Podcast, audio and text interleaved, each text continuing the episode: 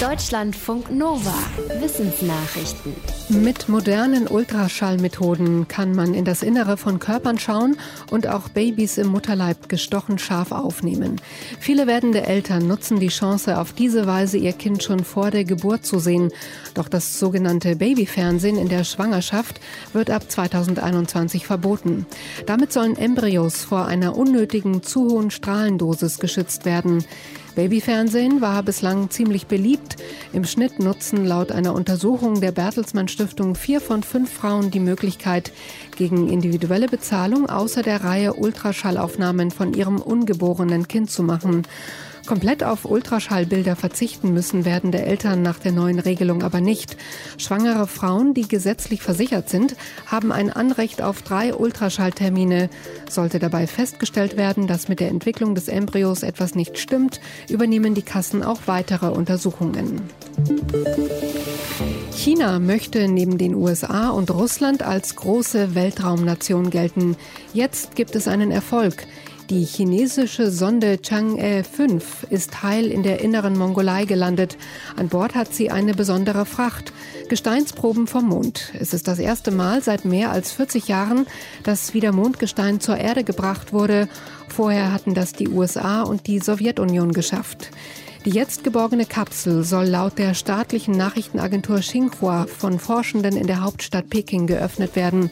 Sie erhoffen sich neue Erkenntnisse über die Geschichte des Mondes und seine vulkanische Aktivitäten.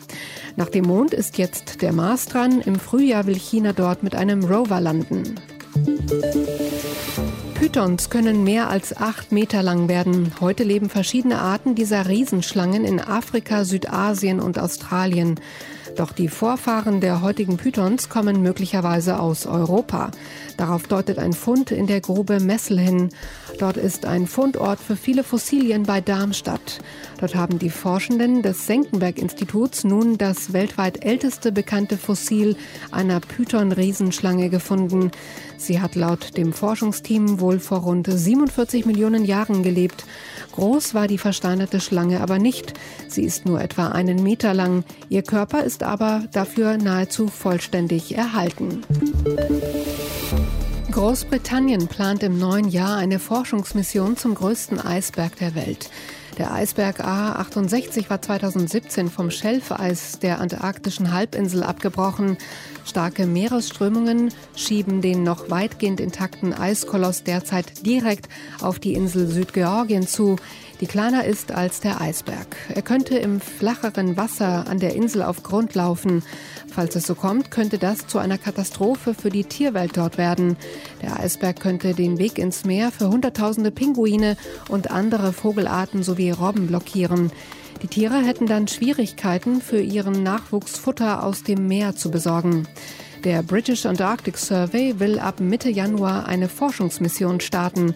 Ziel ist es, die Auswirkungen des Eisbergs auf Natur und Umwelt rund um Südgeorgien von Anfang an zu erfassen, wie in einem riesigen natürlichen Experiment. Der Treibhauseffekt von Gebäuden wird oft unterschätzt. Sie stehen ja schließlich nur herum. 2019 waren aber Häuser und die, die sie gebaut haben, für 38 Prozent aller CO2-Emissionen weltweit verantwortlich.